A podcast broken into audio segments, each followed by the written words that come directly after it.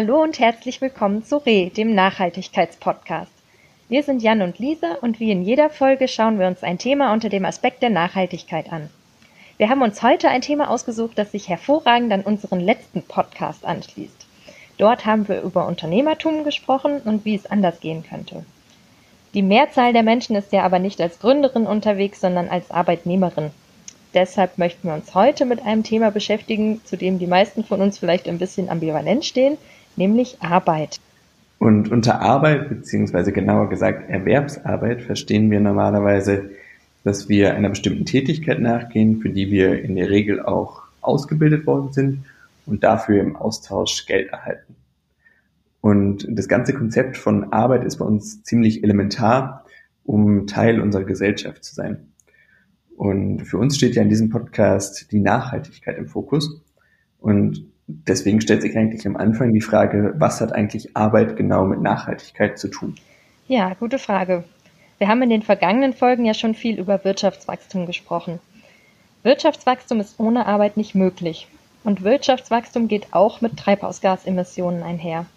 Man kann also grundsätzlich auch sagen, Arbeit geht mit Treibhausgasemissionen einher.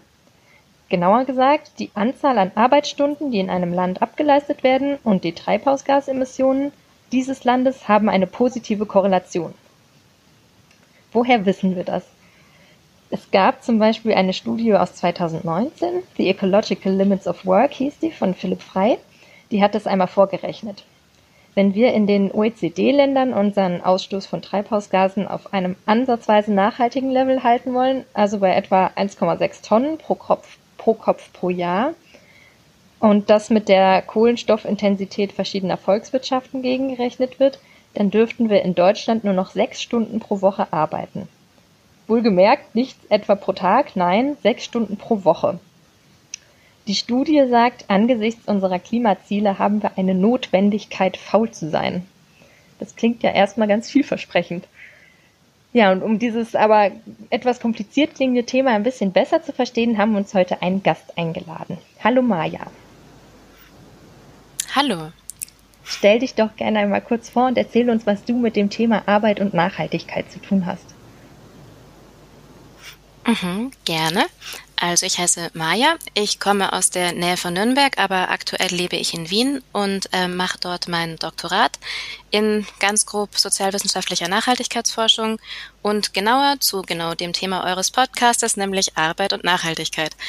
Und ähm, noch genauer heißt mein Thema Social Ecological Transformation of Industrial Society and the Critique of Work in Ecological and Post-Colonial Perspective. Also ist etwas umfassender. Ja, aber ich glaube, in dem Thema kenne ich mich ein bisschen inzwischen auch. Ich habe auch vorher meine Masterarbeit ähm, im, im Bereich Nachhaltigkeitswissenschaft ähm, zu dem gleichen Thema geschrieben oder sehr ähnlichen Themen. Ja, und neben dem, neben dem Promotionsstudium bin ich auch noch aktiv in Bildungsarbeit zu, zu diesem Thema und zu, zu anderen sehr nah verwandten Themen, auch Postwachstum, imperiale Lebensweise, Transformationsforschung. Ja, all diese Dinge. Da passiert gerade sehr viel zu diesen Themen, was sehr spannend ist. Vielen Dank, dass du heute dabei bist. Ähm, wir freuen uns, dich da zu haben. Vielleicht als Einstieg nochmal die Frage, Lisa hat das ja in ihrer Einführung auch so ein bisschen dargestellt. Es gibt einen Zusammenhang zwischen Arbeit und Nachhaltigkeit. Vielleicht kannst du einfach nochmal erklären, warum ist Arbeit im Hinblick auf Nachhaltigkeit problematisch? Und vielleicht kannst du auch nochmal die Studie, die Lisa eben genannt hat, auch nochmal ein bisschen näher erklären und ein bisschen ähm, den Kontext aufmachen. Mhm, das kann ich gerne aufgreifen noch. Ähm, Inwiefern ist das nachhaltigkeitstechnisch problematisch? Es ist ähm, sehr, sehr nachhaltigkeitstechnisch problematisch und es lassen sich verschiedene Aspekte unterscheiden. Und es ist die Frage, wie, wie umfassend und genau man sich das anschauen möchte. Aber ich glaube, ganz grundlegend wichtig ist zu verstehen, und, und das ist, glaube ich, vielen Menschen nicht bewusst, und mir war das früher selbst auch nicht bewusst, dass ähm, Arbeit als solche Produktivität, produktive Tätigkeit als solche immer Ressourcen und Energie braucht oder verbraucht. Und natürlich gibt es da Unterschiede, je nachdem, was man gerade macht. Wenn wir an ein, eine Bauarbeiterin denken, zum Beispiel, die ein, ein Loch in den Boden gräbt und ein Haus aus Zement baut, ist das vermutlich ein größerer Eco-Impact als vielleicht ein, ein Lkw-Fahrer, der, der Produkte von A nach B fährt. Ähm, dann gibt es aber auch Dienstleistungen, die haben auch einen, einen ökologischen Fußabdruck, wenn wir vielleicht an eine Callcenter-Mitarbeiterin denken, die telefoniert und ganz viel Technik braucht und Energie verbraucht und so weiter und so fort. Also Arbeit, egal welcher Art eigentlich und egal eigentlich, ob sie bezahlt wird oder nicht, hat immer einen, einen ökologischen Impact oder eine ökologische Auswirkung. Viele schauen in der Nachhaltigkeitsforschung oder in der Debatte nur auf Konsum, aber eigentlich ist es die Arbeit, die vor dem Konsum kommt, die ökologisch viel ausschlaggebender ist, als wenn das Zeug fertig produziert im Regal steht und dann konsumiert wird. Also grundsätzlich kann man festhalten, je mehr Arbeit geleistet wird, desto mehr Ressourcen werden verbraucht und desto mehr Energie wird verbraucht und entsprechend eben Emissionen und Abfälle generiert. Ähm, und in der Literatur ist das ähm, sehr gut untersucht in quantitativen Studien. Da wird das ähm, dann Scale-Effekt genannt, also der, der Effekt der Größenordnung von Arbeit. Ähm, und da spielt auch die Studie von Philipp Frey rein, die kürzlich rauskam. Das ist genau, worauf er abhebt. Je mehr Arbeitsstunden in einer Volkswirtschaft geleistet werden, desto höher sind eben alle möglichen Umweltindikatoren, wie der ökologische Fußabdruck, CO2-Emissionen und so weiter. Und im Umkehrschluss heißt das eben, wenn wir das Arbeitsvolumen insgesamt reduzieren, heißt das automatisch auch den Klima-Impact in, in diesem Fall oder andere ökologischen Impacts zu reduzieren was dringend nöt nötig wäre. Aber tatsächlich ist das ein, ein Einfallstor, über das selten gesprochen wird. Mhm. Vielleicht noch zum Einstieg, weil wir jetzt ganz viel über Arbeit als solches gesprochen haben. Ähm, vielleicht können wir den Begriff einfach auch nochmal definieren, weil sozusagen, wenn ich mir die Generation meiner Eltern und meiner Großeltern vielleicht angucke, dann haben die ja ein ganz anderes Verständnis von Arbeit, als wir das vielleicht heute haben. Also was genau verstehst du und was genau versteht denn die Forschung unter Arbeit? Ähm, also was genau unter Arbeit verstanden wird, ist, ähm, ist sehr schwierig und uns sehr umstritten. Das ist eigentlich fast eine der schwierigsten Fragen, wenn man über diese Dinge spricht. Ähm, zunächst wird als Arbeit oft intuitiv verstanden, wenn, wenn man so einfach über Arbeit als solche spricht, was man damit meint, das würde ich auch teilen intuitiv, einfach eine in irgendeiner Hinsicht notwendige und zweckgerichtete Tätigkeit, die auch durchaus mühsam sein kann und für die man sich irgendwie mehr oder weniger disziplinieren muss. Das ist wohl so das Gefühl, was man mit Arbeit meint und was wohl auch historisch die Bedeutung war, wenn, wenn früher von Arbeit gesprochen wurde. Also es war früher immer konnotiert mit, mit Mühsal, mit Anstrengung. Wenn man zum Beispiel an das englische Wort Labor denkt, Labor heißt, ähm, heißt auch Geburtswehen, also quasi zielgerichtete, anstrengende, schmerzvolle Tätigkeit einer Frau, wenn sie ein Kind zur Welt bringt. Ähm, die eigentliche Wortbedeutung kommt oft von Folterinstrumenten oder von Sklaventätigkeit. Genau, muss aber auch gar nicht so negativ konnotiert sein. Auch Gartenarbeit hat, glaube ich, diese Konnotation. Letztlich ist das höchst individuell. Man wird wahrscheinlich so viele Definitionen wie Menschen finden. Ähm, für, für mich relevant für, für meine Forschung ist ähm, Arbeit in, in seiner modernen Bedeutung und auch wie es organisiert ist als abstrakte ökonomische Aktivität basierend auf abstrakter Zeit. Das ist wichtig, dass man versteht, dass das früher tatsächlich anders war. Also nichts, was irgendwie unmittelbar da ist oder nötig zu tun ist und getan getan ist, wenn es getan ist, sondern eine, eine generelle abstrakte Idee von Tätigkeit, die meist über den Markt vermittelt wird, die, die man irgendwie immer suchen muss, die, die man finden kann. Also man kann sich einen Arbeitsplatz suchen, man kann einen Arbeitsplatz finden oder man kann zur Arbeit hingehen, aber es ist nichts, was unmittelbar irgendwie getan ist. Und das ist, was zum Beispiel André Gortz oder Marianne Grunemeyer oft ähm, sagen, was, oder was in der Literatur geschrieben wird, was eben früher definitiv anders war. Also heutzutage ist es hauptsächlich Erwerbsarbeit als eine Ware, idealer, idealerweise ähm, in Arbeitsmärkten organisiert innerhalb der Strukturen der Industriegesellschaft. Und primär interessiere ich mich nicht so sehr für die, ähm, sagen wir, normale Na Arbeitsforschung, sondern für, die, ähm, für den Ansatz der Arbeitskritik. Und genau da wird auf Erwerbsarbeit abgehoben und nicht, weil das für eine gute Definition gehalten wird, sondern weil genau in dieser Form der Erwerbsarbeit Arbeit Dreh- und Angelpunkt ist für die Gesellschaft, die wir haben. Ihr habt das ja auch schon spontan so definiert. Also Arbeit habt ihr jetzt als Erwerbsarbeit gesetzt. Und das ist so die normale gesellschaftlich geteilte Bedeutung von Arbeit. Das ist auch, warum in der Soziologie von Arbeitsgesellschaft gesprochen wird. Also Arbeit ist ganz zentral für alles Mögliche in unseren Gesellschaften, für Funktionieren des Staates, für die moderne Ökonomie und auch auf individueller Ebene ausschlaggebend. Und auf dieser Grundlage werden arbeitslose Menschen und unbezahlte Aktivitäten ausgeschlossen von Anerkennung und, und Unterstützung. Wenn man jetzt einfach annimmt, Arbeit ist gleichgesetzt mit Erwerbsarbeit, lässt man natürlich alles außen vor, was auch Arbeit genannt werden könnte oder einfach, also was auch Arbeit genannt werden könnte, aber einfach nicht bezahlt wird oder sonst in anderer Form eben in den Genuss sozialstaatlicher Unterstützung kommt. Und diese Frage, ob alle anderen nur möglichen menschlichen Tätigkeiten jetzt auch Arbeit genannt werden oder nicht, um sie als wertvoll anzuerkennen oder eben nicht, genau da scheiden sich die Geister. Und hier wird's wieder kulturell spannend. Was ist da eigentlich los bei uns, dass in so vielen auch progressiven feministischen Debatten heftig dafür gestritten wird, dass alle möglichen Tätigkeiten Arbeit genannt werden? Also den Arbeitsbegriff beliebig zu erweitern. Können wir denn nicht auch hm, Dinge machen jenseits der Arbeit und es gut und wichtig und wertvoll finden? Also warum ist es so, dass wir alles Arbeit nennen müssen, um es anerkennen zu können? Und das ist auch was wichtig ist, wenn man über Arbeit und den Arbeitsbegriff spricht. Wir haben diese moderne Kultur des Produktivismus oder was seit Max Weber Arbeitsethik genannt wird, dass produktive Aktivität als intrinsisch gut anerkannt wird und als Selbstzweck, egal was dabei rauskommt und was das auch für negative Folgen teilweise hat. Ja, was sicherlich in, den, in die Definition von Arbeit reinspielt. Also wir, wir neigen dazu, alles Arbeit zu nennen, um es irgendwie anerkennen zu können. Dann wird von Trauerarbeit gesprochen, von, von Sorgearbeit, von Beziehungsarbeit, von allen möglichen Dingen. Scheinbar haben wir ein, ein, ein Problem mit der Arbeit oder zumindest manche von uns. Also ich finde das total spannend, diese ganzen ja, kulturhistorischen oder, oder kulturellen Aspekte von Arbeit. Ähm, wird jetzt aber nochmal, da unser Hauptbezugsthema ja doch äh, die Nachhaltigkeit ist, nochmal zurückkommen ähm, ja zu den ökologischen Auswirkungen von Arbeit. Wie ist das denn? Seit wann ist Arbeit denn so problematisch im Hinsicht auf ökologische Auswirkungen? Das ist eine sehr gute Frage und das ist, ähm, schließt, glaube ich, sehr gut daran an, wo ich, wo ich gerade vorher aufgehört hatte, weil wenn wir uns vor Augen halten, dass Arbeit immer umweltschädlich ist, dann könnte man ja annehmen, okay, die Menschheit hätte sich schon vor 100.000 Jahren eh selbst zerstört, weil sie einfach alles kaputt gemacht hat. Aber genau das ist ja gerade nicht der Fall. Und tatsächlich lässt sich das sehr gut historisch lokalisieren. Das ist ähm, der Beginn der Industrialisierung. Also ja, die Industriegesellschaft, wie sie eben seit 200, vielleicht 300 Jahren existiert. Und es gibt verschiedene Aspekte, die sich hier unterscheiden lassen. Also das, was Scale-Effekt genannt wird, einfach die, die schiere Größenordnung von Arbeit ist eben seit der Industrialisierung verbunden mit Wachstum einfach immer, immer größer geworden. Und alles wird dafür getan, dass tatsächlich immer mehr produziert wird, immer mehr Arbeit geleistet wird, immer mehr Wachstum generiert wird. Ja, ist, denke ich, nicht, nicht überraschend, wenn ich das so darstelle. Und es gibt eben verschiedene Dinge, die seit der Industrialisierung neu dazukamen. Ähm, vor allem fossile Energieträger. Die sind unwahrscheinlich zentral hier und entscheidend, weil erst durch fossile Energieträger möglich ist, dass unabhängig von Raum und Zeit gearbeitet werden kann. Das war nie der Fall. Und genau dadurch können zu allen Zeiten, an allen Orten, egal wie viele Dinge produziert werden und immer, immer mehr davon. Das war früher nicht möglich, noch auf Basis von erneuerbaren Energien.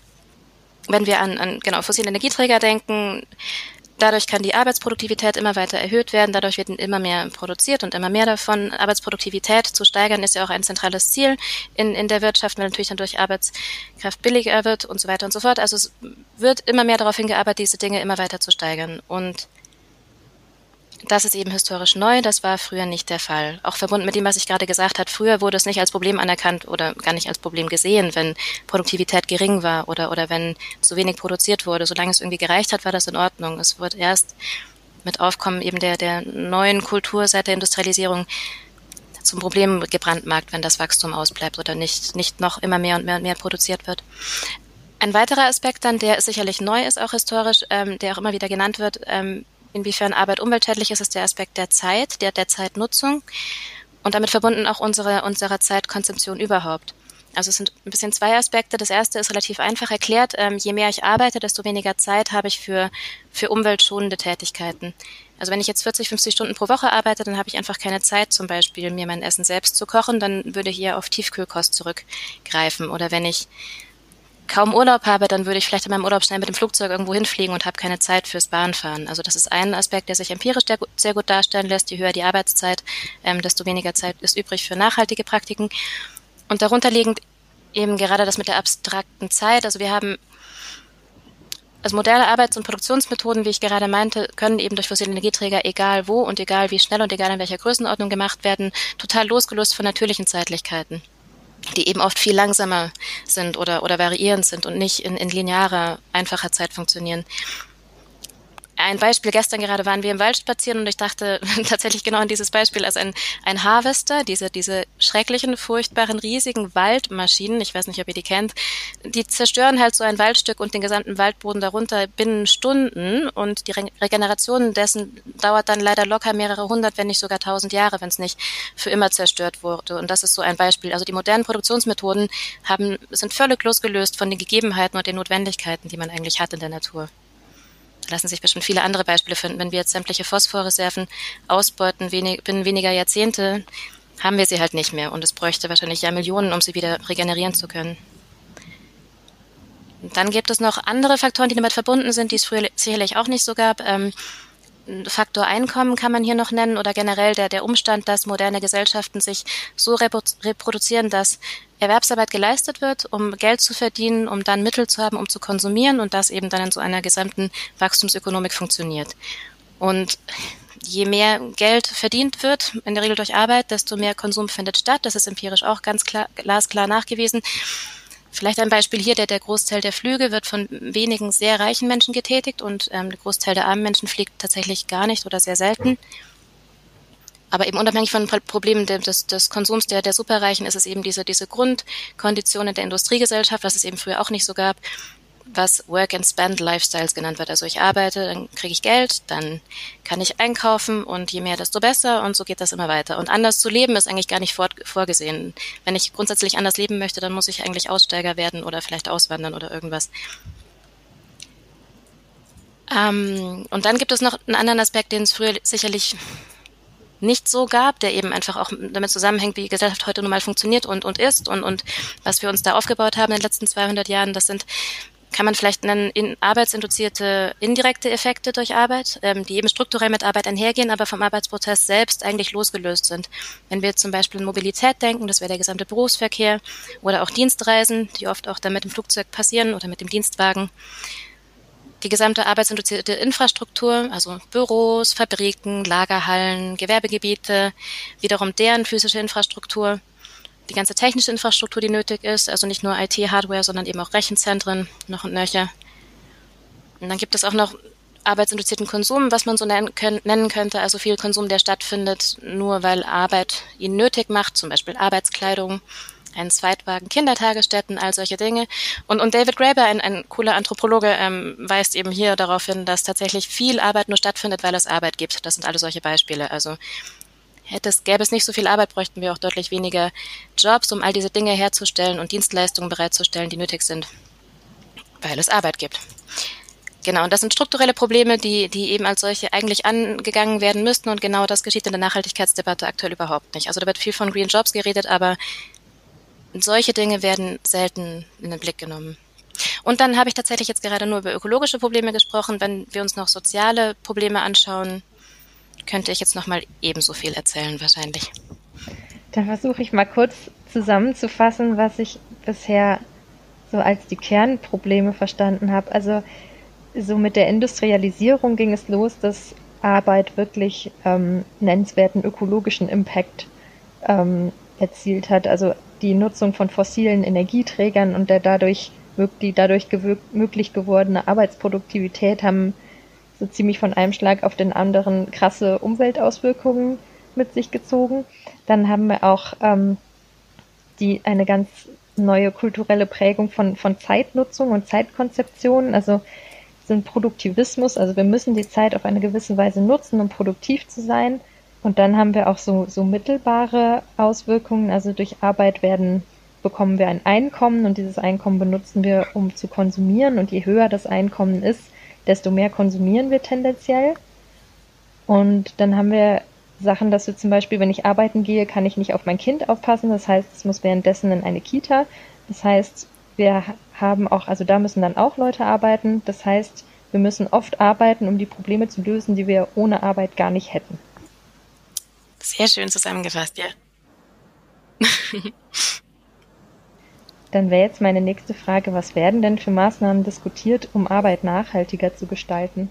Also tatsächlich wird gar nicht so viel ähm, diskutiert, um Arbeit, nachhalt Arbeit nachhaltiger zu machen. Das ist tatsächlich merkwürdig, wenn man beginnt, sich damit zu beschäftigen, weil es sehr offensichtlich ist. Aber ich glaube, es hilft zu verstehen, dass Arbeit selbst wirklich oft gar nicht als Problem identifiziert wird, sondern eben als irgendwas, was da halt ist und was eh wichtig und gut ist und wovon wir mehr brauchen oder also zumindest mehr Arbeitsplätze auf jeden Fall. Aber selbst als Problem wird das eigentlich selten bis gar nicht erkannt. Also das meinte ich ja gerade schon, der Fokus ist oft auf individuellem Konsum, was dann zu Recht Gott sei Dank auch oft kritisiert wird, weil eben die Frage, ob ich mir jetzt keine Ahnung Sojamilch, Hafermilch oder Kuhmilch kaufe, letztlich wahrscheinlich das Problem der Nachhaltigkeit nicht lösen wird. unabhängig von Konsumforschung gibt es tatsächlich ein recht weites Feld, was, was eher den Fokus lenkt auf nachhaltige Produktion oder nachhaltigere Produktion zumindest. Da gibt es zahlreiche Ansätze, vor allem in der, in der nachhaltigkeitsbezogenen Ökonomik. Das kennen wir eh, das sind solche Dinge wie Nachhaltigkeitsmanagement oder Corporate Social Responsibility, Lifecycle Assessment und so weiter. Was letztlich aber eigentlich von besserer Technik handelt oder von effizienteren Verfahren und Abläufen, aber letztlich nicht wirklich Arbeit als solche in den Blick nimmt. Und es gibt ein paar Ansätze, die, die nehmen tatsächlich den Bereich Arbeit und Umwelt in den Blick, aber sind da relativ verschieden. Das, das meiste kann man getrost im, im Mainstream der industriellen Wachstumswirtschaft verorten. Viele Organi internationale Organisationen, da wird dann viel von Green Jobs geredet, als Teil einer Green Economy, von Green Growth und so weiter. Aber es ist es wiederum schaut sich nicht an, was ist da eigentlich falsch mit Arbeit und mit den, mit den Strukturen der Arbeitsgesellschaft. Es gibt ein bisschen kritischeres Feld noch, das wäre das Gebiet der Environmental Labor Studies. Da gibt es oft das Schlagwort der Just Transition, also gerechte Übergänge mit, mit Rücksicht auf die Beschäftigten in problematischen Sektoren. Aber auch hier schon mehr als in anderen, aber, aber letztlich in meinem Verständnis nicht, nicht ausreichend Blick auf die zugrunde liegenden Probleme. Und sonst gibt es noch einen kleinen Teilbereich der, der wachstumskritischen Forschung, der Degrowth-Forschung, die hier ähm, eigentlich der einzige Bereich sind, die wirklich realistische Vorschläge diskutieren. Da geht es dann viel um Arbeitszeitverkürzung, Worksharing, Fragen eines Grundeinkommens oder Universal Basic Services ähm, Selective Degrowth, also welche, welche Branchen müssen, müssen zurückgebaut werden und, und welche vielleicht nicht unbedingt oder nicht unbedingt primär. Ja, oder eben grundlegende andere Möglichkeiten der nachhaltigen Organisation von Arbeit. Aber vieles darüber hinaus wird eigentlich nicht, also wird aktuell nicht erforscht in dem Sinne und deswegen ja, finde ich mein Forschungsthema auch sehr spannend, weil es sich da vieles, vieles ausdenken lässt. Aber also die, um diese Frage zusammenzufassen oder die Antwort in einem Satz, es werden Maßnahmen diskutiert, vielerlei, mal mehr, mal weniger radikal oder, oder realistisch, aber so richtig als, als richtige Maßnahmen auf dem Tisch und die richtig umfassend kritisiert, ähm, diskutiert werden, das findet eigentlich nicht statt zurzeit. Und genau das sollte stattfinden, wenn wir mit der Nachhaltigkeitsproblematik weiterkommen wollen. Ich würde da gerne eine Frage anschließen, und zwar hast du ja gerade schon das Stichwort der Radikalität genannt. Ähm, mhm.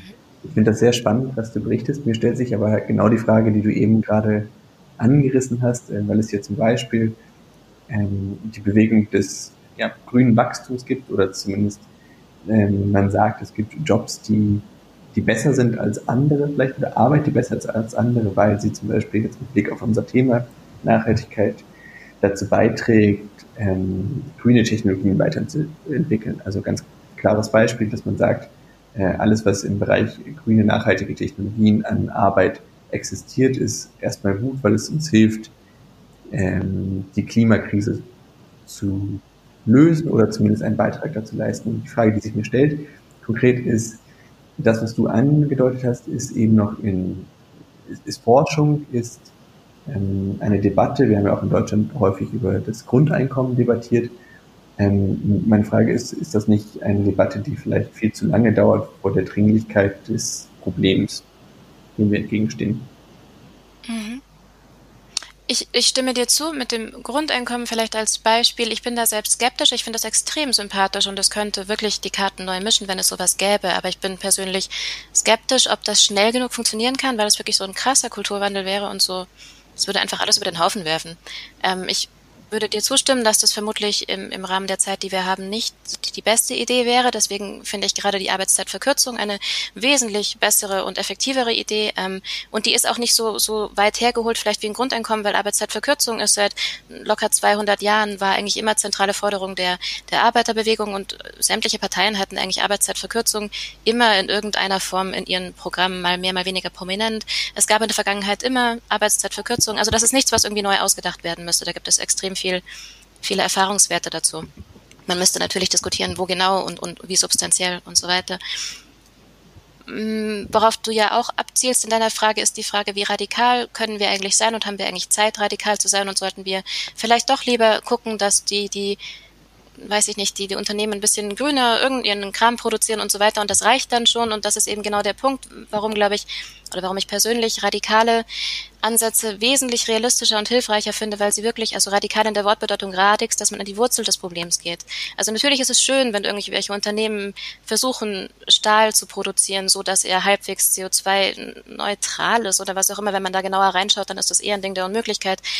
Also es ist, ich möchte gar nicht in Abrede stellen, dass, dass es gut und wichtig ist, dass Unternehmen anders produzieren und, und vielleicht grüner produzieren und, und emissionsschonender produzieren, aber das, das löst das Problem nicht. Wir sind, glaube ich, gerade wirklich an einem Punkt, wenn wir tatsächlich die Dinge nicht gründlich ändern, dann, dann haben wir halt ja, kein Mensch was weiß dann, was passiert. Also wir haben ein System, das ist strukturell nicht nachhaltig. Und strukturell nicht nachhaltig heißt nicht, dass es irgendwelchen Ökos nicht schmeckt, sondern das heißt, dass es so nicht weitergehen kann, dass die physikalischen Gesetze dieses Planeten damit nicht kompatibel sind. Entweder versucht man auf der Grundlage, die Dinge anders zu organisieren, da wo man sie ändern kann, oder man, man hofft eben weiter, dass es mit grünem Wachstum irgendwie eh cool wird. Aber das ist mir persönlich nicht realistisch genug. Ich würde mir gerne realistische Lösungen anschauen. Und realistisch heißt, dass man physikalische Gesetze anerkennt und entsprechend versucht, Gesellschaften so umzubauen, dass sie nachhaltig werden können. Alles andere ist für mich halt dann, weiß ich nicht, diese grünen Wachstumshoffnungen sind vielleicht schön und bequem, aber sie führen nicht weiter. Ja, ich glaube, es ist, ähm, das ist eine interessante Diskussion. Ich würde gerne nochmal die Frage aufgreifen, sozusagen, mit Blick auf die Radikalität, ist denn Arbeitszeitverkürzung denn das einzige Mittel oder gibt es noch weitere, um diese Radikalität, also an die Wurzel des Problems wirklich zu gehen? Also heißt das, wenn wir einfach weniger arbeiten, verdienen wir weniger Geld, konsumieren weniger und so weiter? Oder wie ist die Kette, dass du sagst, mit, ähm, mit der Radikalität erreichen wir oder können wir mit den physikalischen, in den physikalischen Grenzen leben? Mhm. Ich glaube, alle stimmen zu, dass das einzelne Maßnahmen nicht ausreichen, dass wir, dass wir verschiedene Dinge möglichst gleichzeitig und, und konzertiert tun sollten und, und gut durchdacht. Und ja, Arbeitszeitverkürzung ist sicherlich ein, ein wichtiger erster Schritt, was gerade gut funktionieren würde. Wir, wir wissen, dass wir mit den Emissionen so schnell wie möglich runtergehen müssen, wenn wir uns das verbleibende CO2-Budget ansehen. Das ist sehr gering und von daher kann es sehr, sehr hilfreich sein, in den Sektoren, in denen die meisten Emissionen entstehen und die lassen sich sehr gut identifizieren, ähm, dort mit der Reduktion zu beginnen, um, um schnell große, große Brocken quasi CO2 rauszunehmen. Und uns dann aber wirklich systematisch anschauen, wie möchten wir als Gesellschaft leben, wie kann das Ganze neu organisiert werden und gerade auch der, Arbeit, der Bereich der Arbeit neu organisiert werden, um von vor allem von strukturellen Abhängigkeiten wegzukommen. Weil das Vertragte bei der Arbeit ist, wir können anerkennen, dass da ein Problem existiert, aber wir können nicht einfach das Ding abschaffen, Arbeit und dann irgendwie weiterwursteln, sondern es gibt so viele Abhängigkeiten von, von Arbeit auf persönlicher Ebene, auf staatlicher Ebene, auf ökonomischer Ebene, auf kultureller Ebene und, und da müsste man ran. Arbeitszeitverkürzung wäre eben dann ein nötiger, wichtiger erster Schritt. Darüber hinaus, also ja, ob nun per Grundeinkommen oder es gibt ja viele andere Vorschläge da auf dem Tisch. Ich habe schon gesagt, Universal Basic Services, also sowas wie eine eine kostenlose Grundinfrastruktur an, an Dingen, die man zum Überlegen braucht. Vielleicht nicht ganz kostenlos, aber zumindest deutlich günstiger als heute. Da gibt es, glaube ich, ähm, viele Beispiele historisch auch, wie sowas gelingen kann. Wien wird da immer genannt als ein Beispiel, wo Wohnungsbau extrem gut funktioniert und extrem erschwinglich ist, zum Beispiel gegenüber anderen Städten, wo die Mieten ins, ins Endlose steigen. Dann werden solche Dinge diskutiert, ähm, Work Sharing. Warum ist es denn so, dass irgendwie eine Person einen Job 50 Stunden die Woche machen muss? Kann man irgendwie ähm, die Jobs da, wo sie sinnvoll sind, teilen? Können wir uns überhaupt darauf verständigen, welche Jobs wir eigentlich brauchen? Das, ich glaube, ich weiß nicht, ob ihr schon davon gehört habt, aber viel wird gesprochen seit ein paar Jahren über sogenannte Bullshit-Jobs. Also angeblich haben wir locker ein Drittel Jobs im System, die kein Mensch braucht, die nur existieren aus unterschiedlichsten Gründen, aber nicht, weil sie irgendwie gebraucht werden. Und Menschen leiden darunter aktiv und, und werden krank, psychisch krank, wenn sie dauerhaft in Jobs arbeiten müssen, die kein Mensch braucht. Also wir haben wahnsinnig viel Verschwendung und Zerstörung im System, die, glaube ich, rausgenommen werden könnte, ohne die Verhältnisse grundlegend umzustürzen und so weiter. Also es gibt viele, viele andere Beispiele dieser Art. Commons, Gemeingüter, diese ganze Debatte. Wie können wir Dinge unabhängig von Staat und Markt organisieren, sinnvoll, um ein gutes Leben zu ermöglichen. Und auch das ist nicht so weit hergeholt oder auch nicht völlig was neu ausgedacht werden müsste. Das hat historisch sehr gut funktioniert. Daran kann man anknüpfen und es gibt unfassbar viele empirische Beispiele von, von kleineren und größeren Projekten, wo sowas sinnvoll gemacht wird. Oder noch ein kleines Beispiel. Ich bin in einer ähm, solidarischen Landwirtschaft, die funktioniert ausgesprochen gut und das ist ein Organisationsprinzip, das auf viele andere Bereiche inzwischen schon übertragen wird. Das sind kleine Beispiele, die problemlos ausgedehnt werden können, wenn man das denn möchte. Und auch Arbeitsmärkte wird es weiterhin geben. Es gibt auch Bereiche, in denen Arbeitsmärkte extrem sinnvoll sind und spricht nichts dagegen, auch sowas beizubehalten. Also ich, ja, glaube, radikal heißt nicht, wir, wir machen jetzt eine Revolution und nachher ist alles anders und wir schauen uns gründlich an, was eigentlich getan werden muss.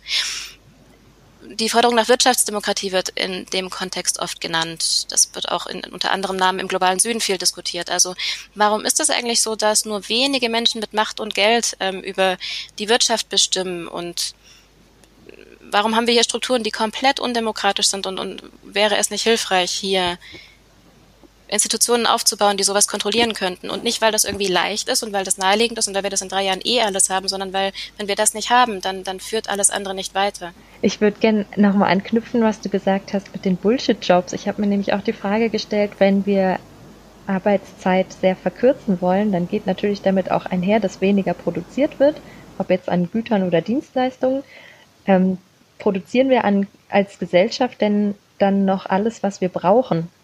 Also wenn du jetzt sagst, viele Jobs werden nur gemacht, damit irgendjemand für irgendwas bezahlt werden kann, dann klingt es so, als ähm, könnten wir da durchaus was einsparen. Aber also wenn wir die Arbeitszeit wirklich auf, sagen wir mal, sechs Stunden pro Woche runterschrauben, können wir dann noch alles produzieren, was wir brauchen? Sehr gute Frage. Ich würde auch fragen, ähm, produzieren wir eigentlich heute alles, was wir brauchen? Und ich würde das in Frage stellen. Wir haben aktuell auf jeden Fall ein System, das nicht funktioniert. Die, die wir produzieren viel, viel zu viel, zerstören die ganze Welt dabei. Die einen haben viel zu viel. Wir haben eine massive Verschwendung und Überfluss hierzulande, während anderswo die Menschen gar nichts haben. Oder auch hierzulande haben viele Menschen nicht das, was sie brauchen. Es sind enorme Ungleichheiten im System. Und ich glaube, niemand schlägt hier vor, ohne Not ein funktionierendes System abzuschaffen, sondern so wie es gerade läuft, funktioniert es einfach nicht und es kann auch so nicht weitergehen. Weil auch wenn es Menschen hierzulande gut geht, wir, wir richten eben nebenbei den Planeten zugrunde. Ich glaube, alle stimmen zu, dass das so nicht weitergehen kann. Gleichwohl ist die, ist das einer der, der Knackpunkte und, und wichtigen Fragen. Also gut, dass du sie stellst. Ähm, also wie können wir tatsächlich arbeiten und produzieren, damit alle genug haben, was sie brauchen und wir gleichzeitig nicht unsere Lebensgrundlagen dabei zerstören? Genau, und das ist knüpft vielleicht daran an, was ich gerade gemeint hat. Also das sollte zentrale Punkt, Kernfrage der Nachhaltigkeitsdebatte sein. Das ist es aktuell nicht. Viele Menschen kritisieren das, Gott sei Dank, ich inklusive. Und ähm, es steht zu hoffen, dass wir ähm, auf diese Diskussion da mal kommen als Gesellschaft. Ähm, ja, also es bräuchte vor allem eine Verständigung eben da, darauf als Gesellschaft, was wir tatsächlich brauchen und was wir nicht brauchen und auf Basis welcher Ressource und Energie das dann hergestellt werden soll. Da würde ich direkt gern anknüpfen mit noch einer weiteren Frage dazu. Also die Überlegung ist, wie müssen wir uns eigentlich umstrukturieren, um wirklich das herzustellen, was wir brauchen, um gleichzeitig auch an den ökologischen Grenzen zu bleiben? Und wie schaffen wir es denn auch gleichzeitig, dass Menschen sich wohlfühlen mit dieser Arbeit? Also Jan hat ja eingangs gesagt, dass Arbeit ähm, in unserer Gesellschaft elementar ist, eben, um ein Teil der Gesellschaft zu sein. Also sie kann ja auch Menschen erfüllen und Sinn stiften. Ähm, kann das ein Problem sein, dass Menschen, die viel weniger arbeiten, vielleicht eine Sinnlosigkeitskrise erleben? Auch wieder sehr gute Frage. Ähm, das ist auch eine der, der zentralen Fragen in der ganzen Debatte um Arbeitskritik erstmal fragen, warum ist das eigentlich so? Wir haben uns eine Gesellschaft aufgebaut, in der du einen 40-Stunden-Job brauchst, um Sinnhaftigkeit erfahren zu können. Es kann auch anders gehen. Also einer der, der viel genannten Argumente für die Arbeitszeitverkürzung ist, dass, dass Menschen endlich wieder mehr Zeit hätten für all die anderen Sozialbeziehungen, die gerade auf der Strecke bleiben. Mit, mit einem 20-Stunden-Job hätte man viel mehr Zeit für, für, für eine, für Freunde, für Familie, für all die Dinge, die man sonst, für die man einfach keine Kraft und Energie mehr hat, wenn man 40, 50 Stunden gearbeitet hat diese Woche. Also warum ist das eigentlich so, dass wir eine Gesellschaft haben, die der Sinnhaftigkeit so sehr an Arbeit geknüpft ist. Das wäre die eine Frage. Also ist das überhaupt wünschenswert? Und die andere Frage, stimmt das überhaupt? Das ist natürlich die, die allgemeine Erzählung, dass das Arbeit Sinn generiert. Aber wie viele Leute machen Bullshit-Jobs und leiden darunter und haben also eine Sinnkrise genau deswegen, weil ihnen auf der einen Seite erzählt wird, hey, dein Job ist wahnsinnig wichtig für dein Selbstwertgefühl. Gleichzeitig merken sie, okay, ich trage aber nichts zur Gesellschaft bei oder ich schade ihr sogar. Also ich kann da wirklich nur hinweisen auf das sehr gute Buch von David Graeber, der, der schön darstellt, ähm, wie furchtbar das für Menschen mitunter ist. Und wie viel Zwang und auch Menschenrechtsverletzungen haben wir eigentlich im System, um Leute da reinzuzwingen? Also wie, wie sehr werden herab, Arbeitslose eigentlich herabgewürdigt? Und wie viele psychische Erkrankungen gibt es wegen Arbeit? Also nochmal, es ist kein System, das wirklich gut für alle funktioniert. Es ist total gut, wenn manche Leute da individuelle Sinn draus ziehen, aber ich glaube, wir dürfen nicht die Millionen Menschen von, vergessen, die, die völlig auf der Strecke bleiben. Du hast ja jetzt gerade die Millionen von Menschen angesprochen.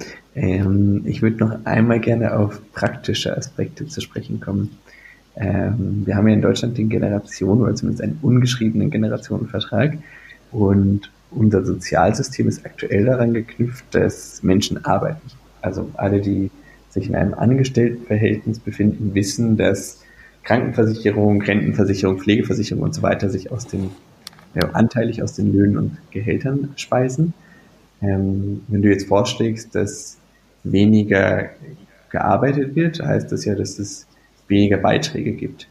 Und mit der jetzt starken kommenden Generation von Rentnerinnen und Rentnern stellt sich auch da wieder die Frage, wie denn so ein System dann weiter funktionieren kann mit weniger Arbeit. Das ist eine sehr zentrale Frage. Ähm, vielleicht verschiedene Probleme. Also warum gerade müssen wir dieses System um jeden Preis aufrechterhalten? Das ist ja genau, was aktuell versucht wird. Es ist ein nicht nachhaltiges System, das akut an seine Grenzen stößt und trotzdem wird um jeden Preis versucht, den Status quo aufrechtzuerhalten.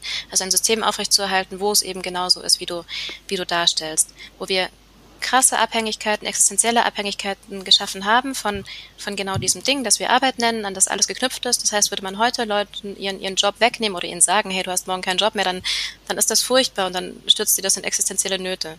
Und genau das ist keine gute Idee. Das ist eben genau der, der Pluspunkt an, an Degrowth und ähnlichen Debatten, die eben sagen, ähm, so wie wir es haben, geht es aktuell nicht und, und einfach anders geht eben auch nicht. Wir müssen grundsätzlich darüber nachdenken, wie es denn tatsächlich gehen kann und wie es auch gut gehen kann.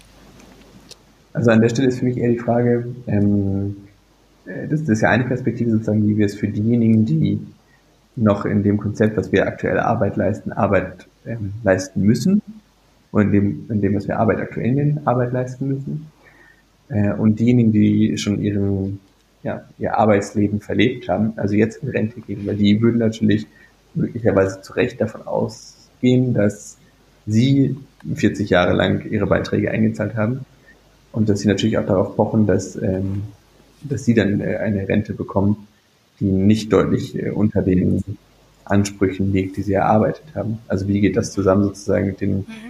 äh, einen radikalen Wechsel vorzunehmen in einem doch super schwerfälligen System. Und auch hier wieder radikal muss nicht heißen, dass morgen alles anders ist und, und die Menschen irgendwie ihre, ihre wohlverdienten Renten nicht bekommen. Ähm, darüber muss nachgedacht werden. Ich glaube, Rentenversicherung ist gerade ein sehr gutes Beispiel. Das ist kein funktionierendes System. Wir haben auch demografische Probleme. Es gibt immer mehr Alte und demgegenüber immer mehr junge Leute. Also irgendwie, wir haben kein System, das sich eh selbst trägt und dauerhaft tragbar wäre. Es ist nicht nachhaltig und genau aus dem Grund muss darüber nachgedacht werden so ist jetzt nicht so, dass irgendwelche Ökos herkommen und irgendwie das Rentensystem über den Haufen werfen wollen, obwohl das eigentlich so toll funktioniert. Viele Dinge funktionieren eben gerade nicht mehr. Wir haben gerade Altersarmut ist ein Riesenthema, Alterseinsamkeit, all diese Dinge. Und ich glaube, bei uns ist es fast noch ein bisschen fluffig, wenn wir in die USA schauen. Das ist noch krasser, wo die Leute wirklich am Kapitalmarkt ihre Altersversicherung haben und dann erst recht ins Bodenlose fallen, wenn das alles zusammenbricht. Das wäre eine sehr, sehr gute Idee, unabhängig von ökologischen Erwägungen, wirklich die, die, die Sozialsysteme auf eine nachhaltige Grundlage stellen und eben gerade, also ich meine jetzt sowas wie, wie sozialökologische Steuerreform, dass man nicht mehr Arbeit so stark besteuert, sondern zum Beispiel Ressourcen- und Energieverbrauch, wäre eine sehr gute Idee, um das Ding innerhalb weniger Jahre auf nachhaltige Grundlage zu stellen, zumal ökologische Steuerreform ist wieder kein, keine Idee von, von heute Nacht, sondern ja, seit Jahrzehnten in der Debatte. Es gibt wahnsinnig gut ausgearbeitete Konzepte dafür. Es bräuchte eine Partei, die es macht. Die Grünen haben mal damit angefangen, sie haben leider damit aufgehört, aber nichts, was irgendwie Hexenwerk wäre oder erst großartig ausgedacht werden müsste.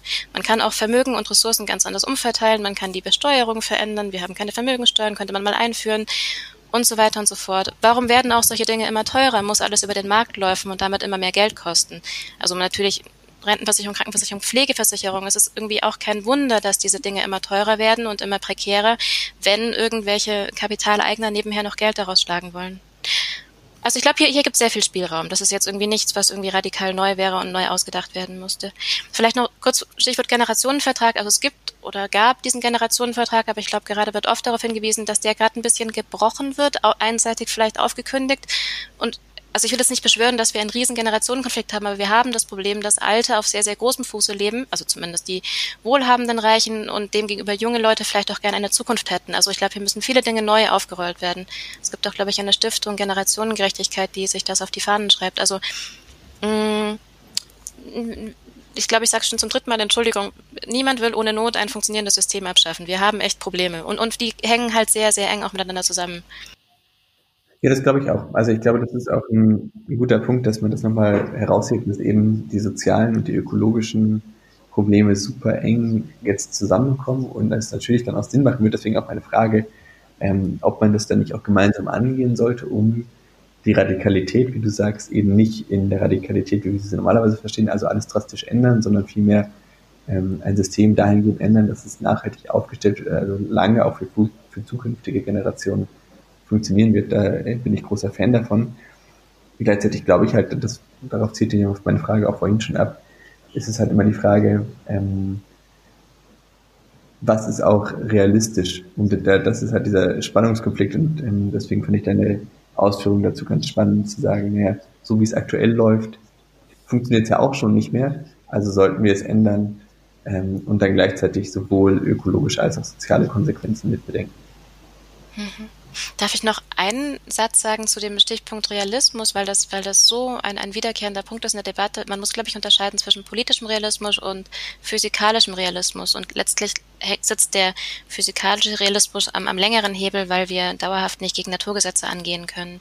Und deswegen nenne ich Ansätze, die ähm, radikal sind, aber realistisch eben, weil sie auf Naturgesetze Rücksicht nehmen, sind ja deutlich realistischer als Leute, die irgendwie Pie in the Sky, oh, wir machen Green Growth oder so. Einfach weil es vielleicht politisch gerade naheliegender ist, aber eben, ja, dauerhaft biophysikalisch unmöglich.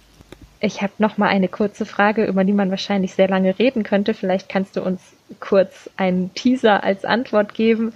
Äh, wenn wir darüber reden, wie wir uns umorganisieren können als Gesellschaft, gibt es denn überhaupt noch Gesellschaften heutzutage, die ohne das Konzept Erwerbsarbeit organisiert sind? Finden wir das vielleicht in indigenen Gruppen? Ähm, können wir da Inspiration für uns finden oder lässt sich sowas eigentlich nicht auf unsere industrialisierte Gesellschaft übertragen? Hm, sehr gute Frage. Also die Frage der Übertragbarkeit ist, ist natürlich eine, die, die kein Mensch wirklich weiß, weil dazu müsste man erstmal hingucken und, und lernen und schauen, was könnte da passen und was nicht. Ähm, das wird teilweise schon getan. Und zur Frage, gibt es das? Ja. Also natürlich, die ganze Welt ist es voll mit hunderttausenden Organisationsformen, wie die Menschen sich organisieren, um, um sich zu versorgen. Und natürlich in indigenen Gruppen nochmal ganz anders als eigentlich in all den Ländern, die man heute globaler Süden nennt.